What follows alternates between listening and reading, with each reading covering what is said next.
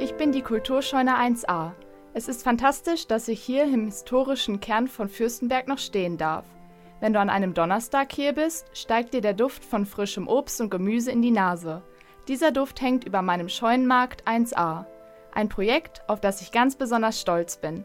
Menschen aus Fürstenberg und Umgebung treffen sich hier, durchsuchen Marktstände und machen ihre Einkäufe.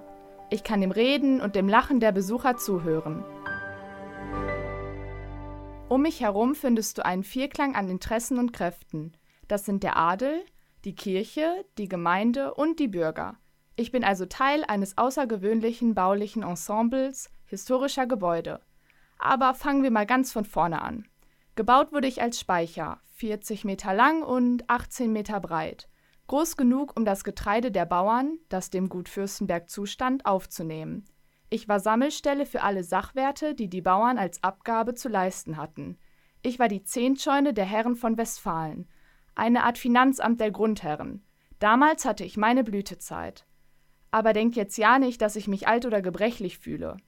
Ganz im Gegenteil, ich fühle mich lebendiger denn je. Meine Mauern sind stabil, nur das Dach musste erneuert werden. Vor 200 Jahren schickte der König von Preußen seine Beamten in das Hochstift Paderborn.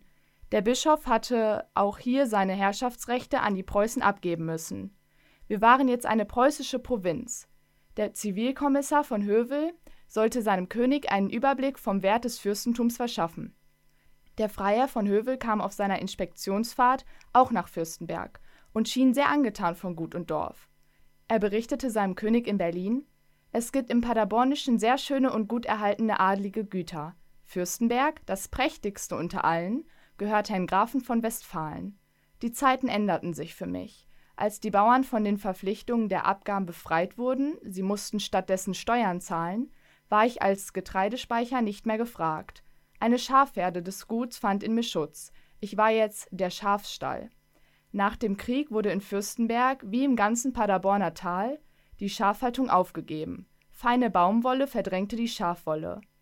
Aber die Gemeinde wollte mich weiterhin nutzen. Ich wurde jetzt der Bauhof und bekam sogar eine Adresse am Schlosspark 1a. Nach einigen Jahren benötigte der Bauhof mehr Raum und verließ mich. Zog eine einfache Halle meinen Gemäuern vor. Modern vor alt. Es begann eine ungewisse Zeit, es gab Zwischennutzungen, man wäre mich gerne losgeworden, ich war unnütz und denkmalgeschützt. Das war meine Rettung. Die Adresse am Schlosspark 1a wollte ich behalten. 1a, erinnerst du dich? Meine Hausnummer. 1a würde ich gerne werden und bleiben. Schlussendlich begann ein großartiges Team um den Ortsvorsteher mit den Planungen, mich mit nachhaltiger Nutzung wiederzubeleben. Dieses Projekt bekam den Namen Kulturscheune 1a. Heute biete ich Raum für die Kreativität und das Potenzial der Bürgerinnen und Bürger Fürstenbergs. Neben Poetry Slams, Projekten für Kindern und Jugendlichen und Kabarets bieten sich Live-Auftritte an. Mir ist wichtig, dass die Menschen aktiv ein Teil des Dorfes werden, sich austauschen und sich kennenlernen. Im Endeffekt wird an meine frühere Aufgabe und Bedeutung angeknüpft.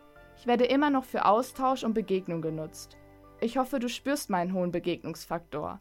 Ich möchte ein kraftvoller Ort der Dorfkultur werden, wo Kunst und Kultur erlebbar gemacht wird.